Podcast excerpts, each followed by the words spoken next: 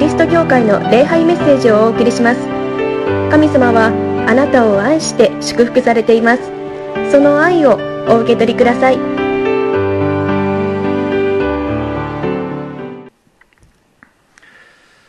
とても幸いな礼拝の時を皆さんと共に持つことができるということを本当に嬉しく思っています。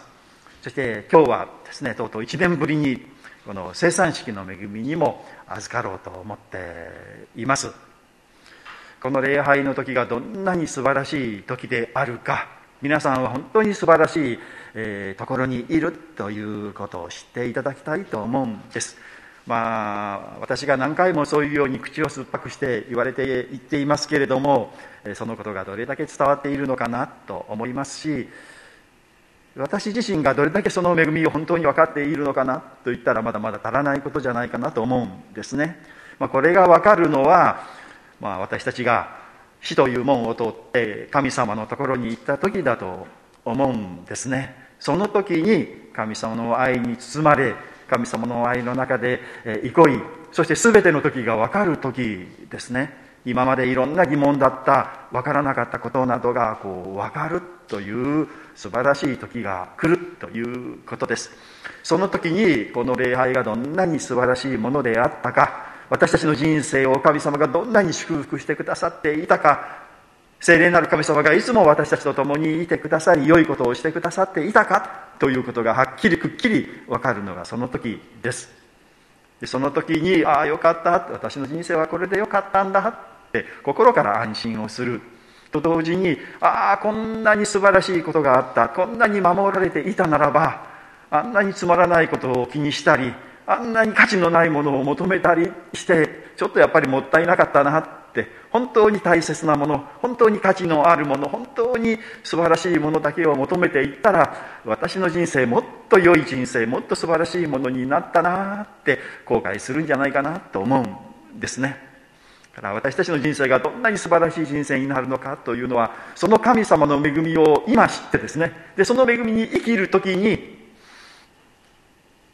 決まるということではないでしょうか。私たちあんまりにもこの世のものにとらわれすぎてこの世の価値観に人々の価値観にこう引きずられてそっちの方がいいと思ってしまっているのではないでしょうか。いやそうではないんですね。神様と共に生きる。人を愛し人を許してそして人と共に生きるというこの生き方そのそのものがどんなに素晴らしいものなのかということであります。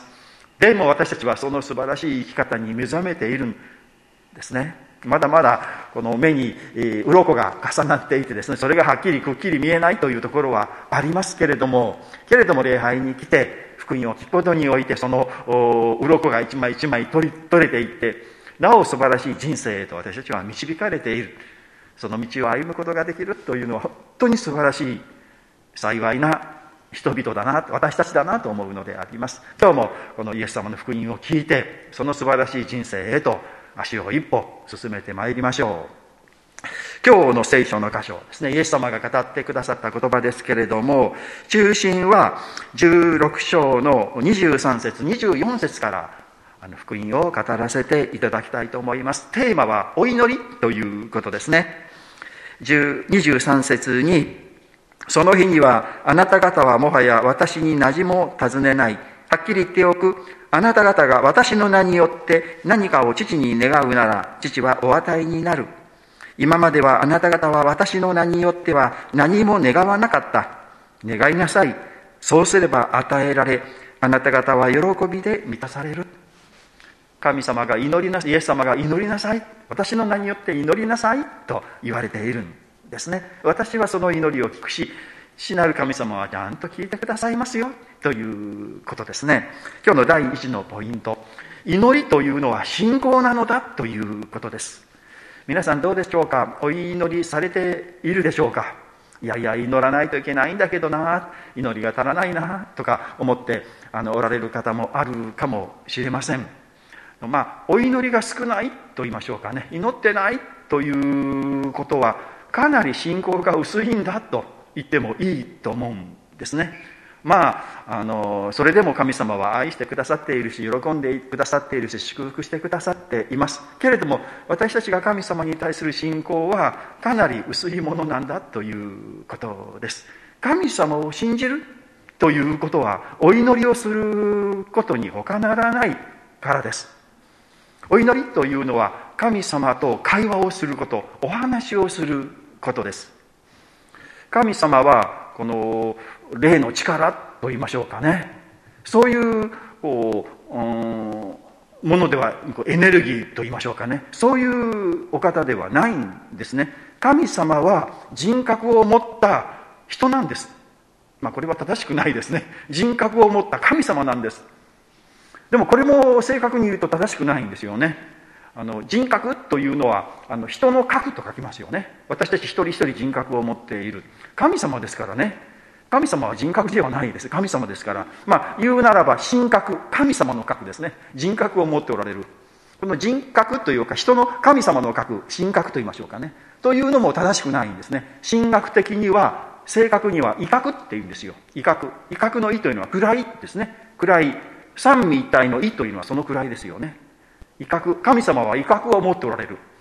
でも威嚇を持っておられるといっても私たちにはピンとこないので、まあ、まあ人格を持っておられるとイコールだと考えていただいたらいいですね。神様は人格を持ったお方だ、私たちと同じように。というよりも、私たちが神様に似せて作られたから、私たちが人格を持っている。一人一人がそのパーソナリティと言いましょうかね。あの、ものを持っている。一人一人がこう独立した考えとか感情とか、この思いとか願いとか意志とかを持っている。神様もそのようなお方だということです。まあまあ一人の人だと言いましょうかね。神様という人と私たち。人である私たちはやはりこう話をしたいですね。好きな人とは話をしたいと思うのが当然じゃないでしょうか。テレビでこのまあタレントとか俳優とかアイドルとかいますよね。でもどういう人ででもこの人とお友達になれたらいいなって思いますよね。もしもこの人とこう話ができたらもう嬉しいなと思うし自慢ですよね。あの人と話したんだよなんて言ったらもうみんなが羨ましがるような。だけど多くの人は話なんかできないし話しかけてももらえないですね。だからまあその俳優というかアイドルなんかのあの誕生日がいつとかね好きなものはこうだとかこの辺に住んでいるらしいよとかねこの人とが結婚したのはこういう人ですよとかいう情報というのはたくさん知ることができます。けれどもその人とこう何の関係もないですよね。まあ大好きだと言っても向こうは何とも思っていないですからね。関係がない。けれども関係があるというならばそれはこう目と目を合わせてお話をするということですよ。向こうもちゃんと自分のことを聞いてくれてそして話を聞くというその関係ができたら嬉しいですよね。あのテレビに出ているあのタレントアイドルと話ができた。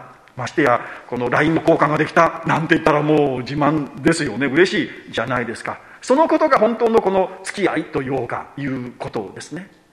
神様も一緒だということで神様も人格を持ったお方、ね、神様に愛されている。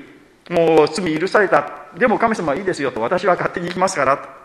というのでも、まあ神様優しいお方ですけれどから、それでもいいよって言ってくださるけれども、神様の側としたらちょっと寂しいな、と思っておられるんですよ。そうですよね。私思っているのに、こう向こうを向いていたら、ちょっと寂しいな。でもこの人が幸せだったらいいなとは思うけれども、寂しいなと思う。で、神様と私は神様を信じているし、神様を信頼しているし、神様と本当にいい関係ですよ、とはあんまり言えませんよね。祈りというのは神様と関係を持つというか深いつながりを持つということです。ですから神様は信じているんだけどあんまり祈らないというのはあんまり本当に信じているのかなというかその信仰はやっぱり薄いなということです。の英語を勉強していろんな日本語とは違うことをいろいろ知るんですけれどもその中であの第一人称第二人称第三人称なんていうことを教えてもらいますよね。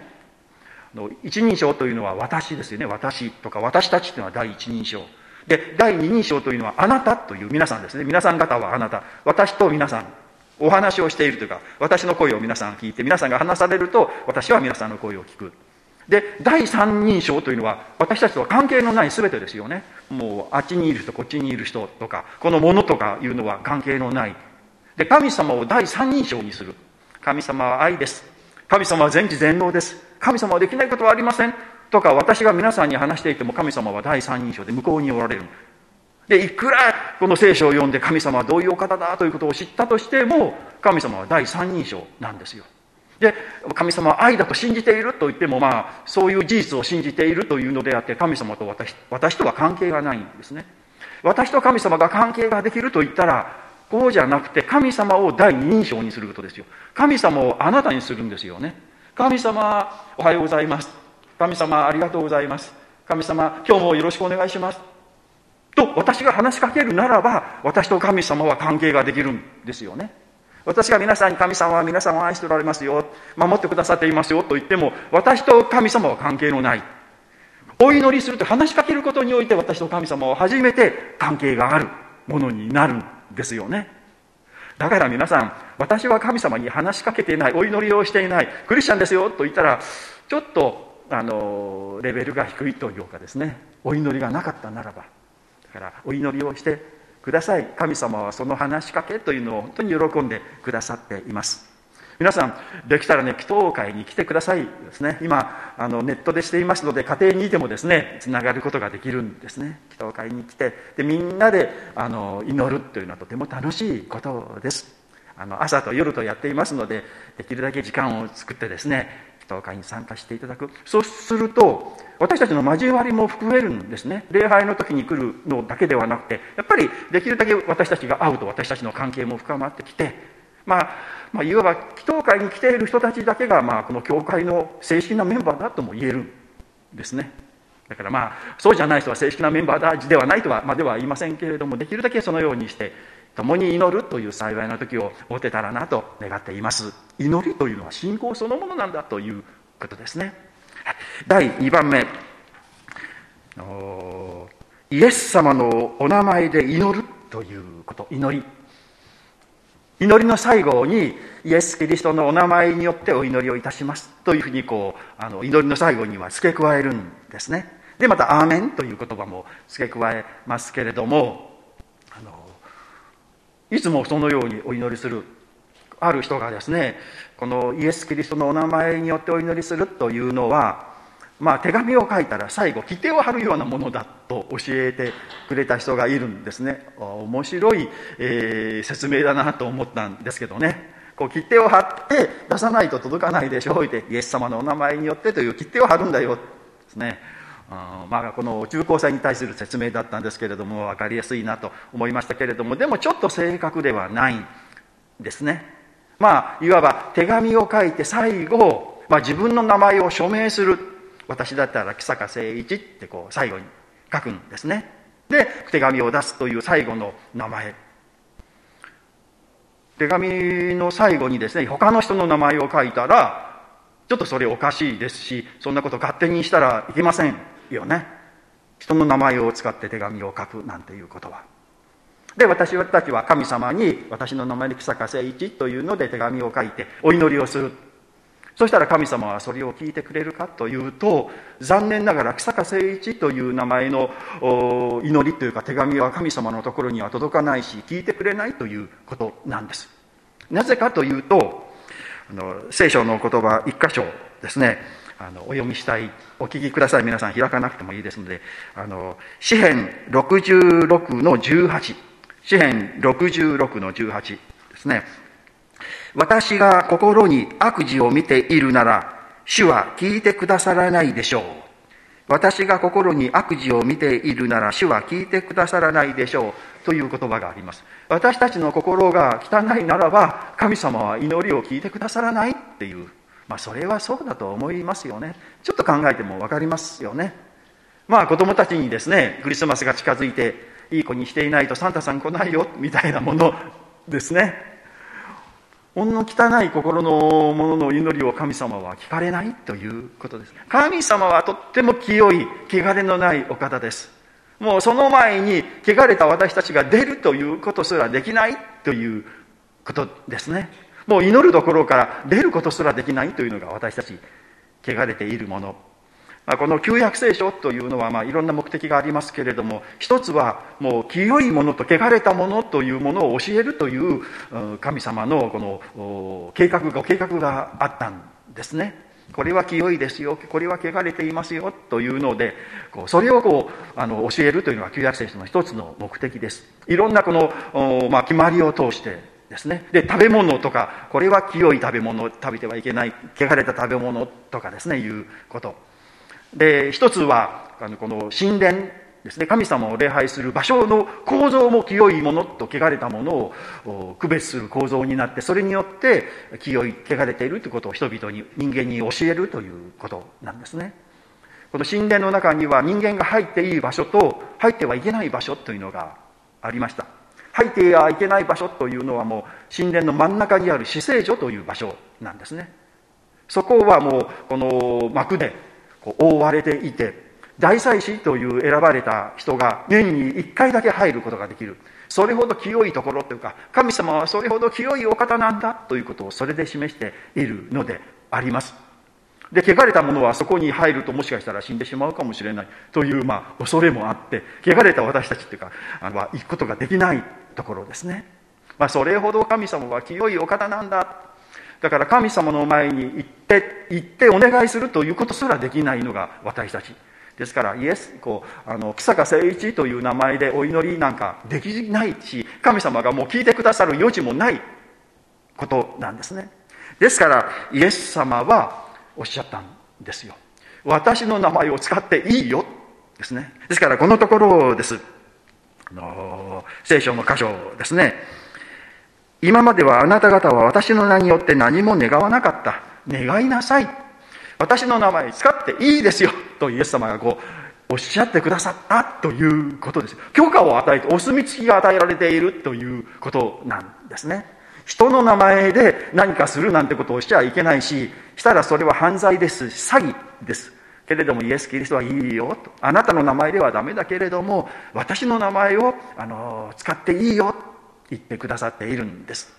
ですから私たちの祈りは最後イエス・キリストの皆によってお祈りしますと言った途端それはイエス様の祈りとなるんですよね。そしてイエス神様のところに届く。神様は子供であり清いイエス様の祈りはいつも聞いてくださっている。そのことが聖書に書いてあります。あのお読みあのいたします。ですね。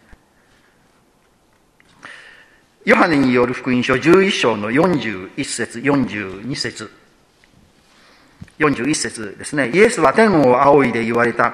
父よ、私の願いを聞き入れてくださって感謝します。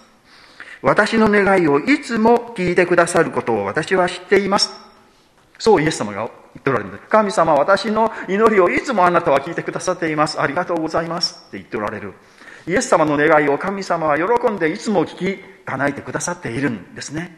ですから私たちの祈りがイエス様の祈りになるならば神様は喜んで聞いてくださるということであります。嬉しいですよね。私の祈りが私たちの祈りがイエス様の祈りになるなんてそんなに嬉しいことはありません。でイエス様がそれを許可をちゃんと許可を与えてくださっている。そういう祈りをこうしないと損ですね。恵みを逃したくないと思うのであります。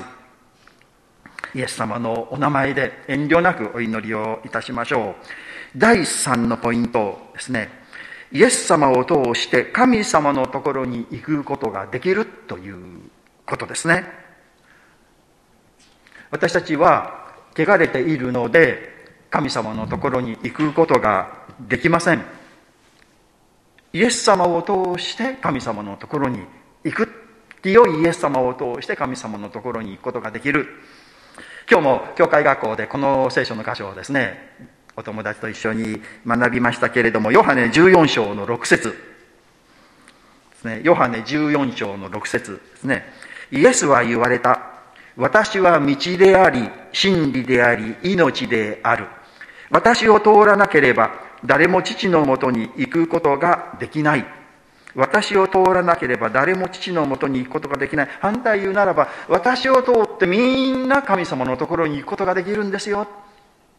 イエス様というこの清い道を通ってこれは私たちが汚れている私たちがこの罪がある汚い心を持っているもう到底神様のところに行けないイエス・キリストが私たちのその汚れとかこう過ちとか罪を自分のものとして自分の責任として引き受けて私たちに代わって死んでよみがえってくださった。そしてイエス様ご自身が神様のところに行く道となってくださったんですね。私たちのために死によみがえってくださったイエス様というお方を通って私たちは神様のところに行くことができる。イエス様を通ることによって私たちは罪が許されて全く清い生まれてから一度も罪を犯したことがない悪いことをしたことがない人間になって神様は迎えてくださるということなんです。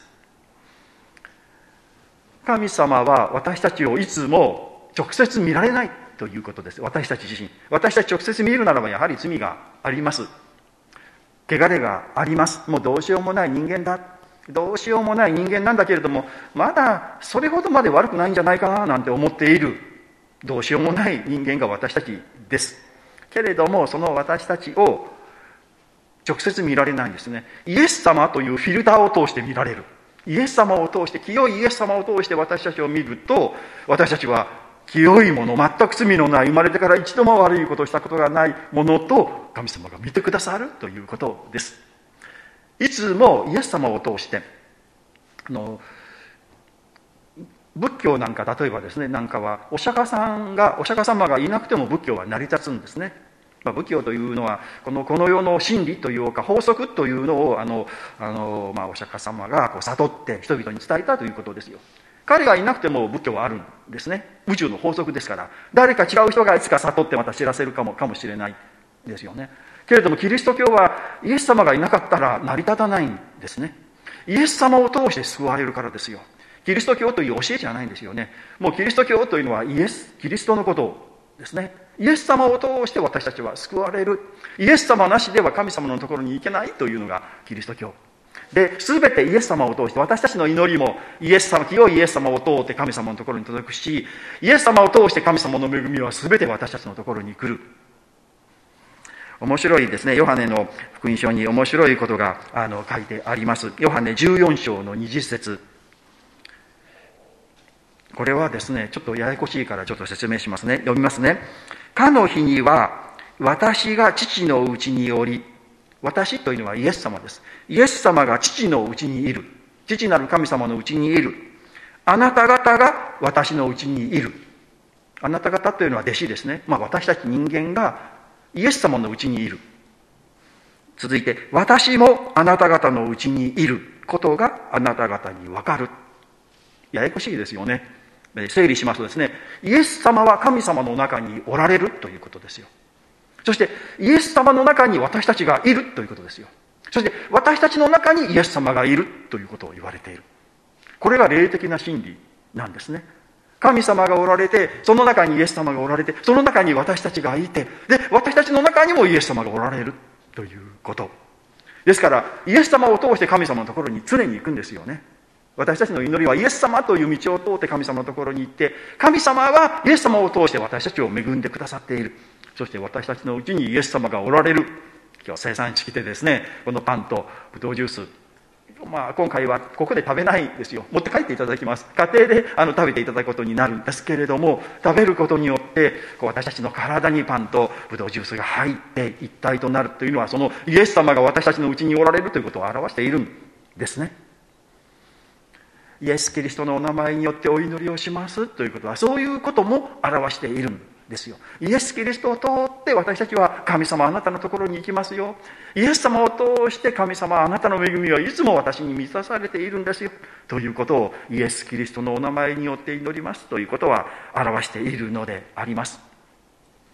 私たちの祈りを神様は喜んで本当に目を細めて聞いてくださっています。皆さん自分の子供って言いましょうかね。話してくれるというのは嬉しいじゃないですか。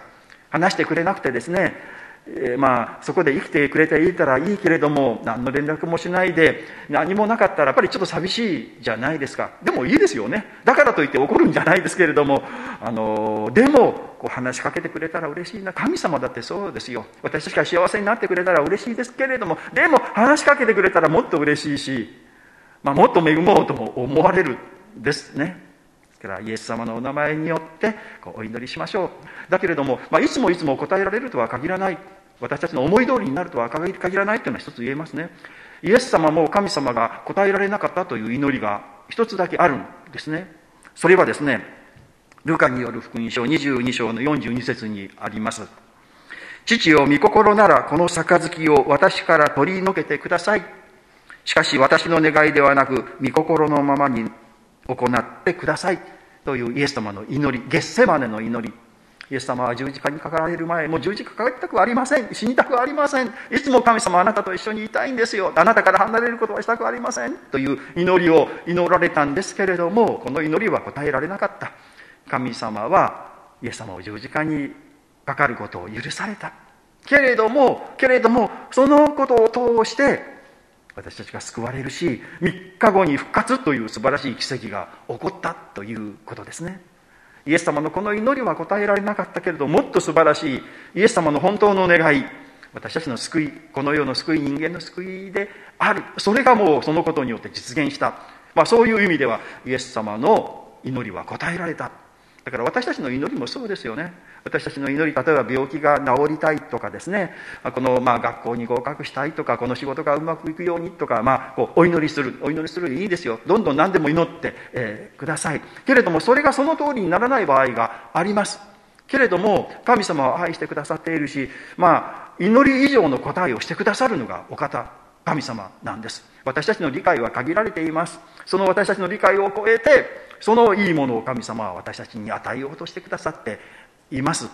ですからまあ私たちは今考えてこれが一番いいんだろうなというお祈りをしますけれども神様は私たちを超えたお方ですからその祈りを喜んで聞きそれ以上の素晴らしいことを私たちにしてくださる。だから遠慮しないでお祈りしましょう。お祈りします。神様私たちは汚れています。罪人です。あなたに祈る資格はありません。けれどもあなたは私たちを憐れんでくださりイエス様によって罪許し清めてくださいましたそして、えー、イエス様は私の名によって祈っていいですよと許してくださいました。ありがとうございます。私たちの祈りはイエス様の祈りとして神様のところに届いていることを本当に嬉しく思います。イエス様は神様のうちにおられ、私たちはイエス様のうちにいて、また私たちのうちにもイエス様はいてくださいます。イエス様を通して私たちは神様のところに行き、神様の恵みを豊かにイエス様を通して私たちに、えー、与えられていることを本当に嬉しく思います。ますますあなたに近いものとなりたいと思います。ますますイエス様のお名前によってあなたに、語りかけ、あなたの、お言葉を聞きたいと思います。今週一週間も祈ってまいります。歩んでまいります。どうか導いてください。イエス・キリストの皆によってお祈りをいたします。アーメン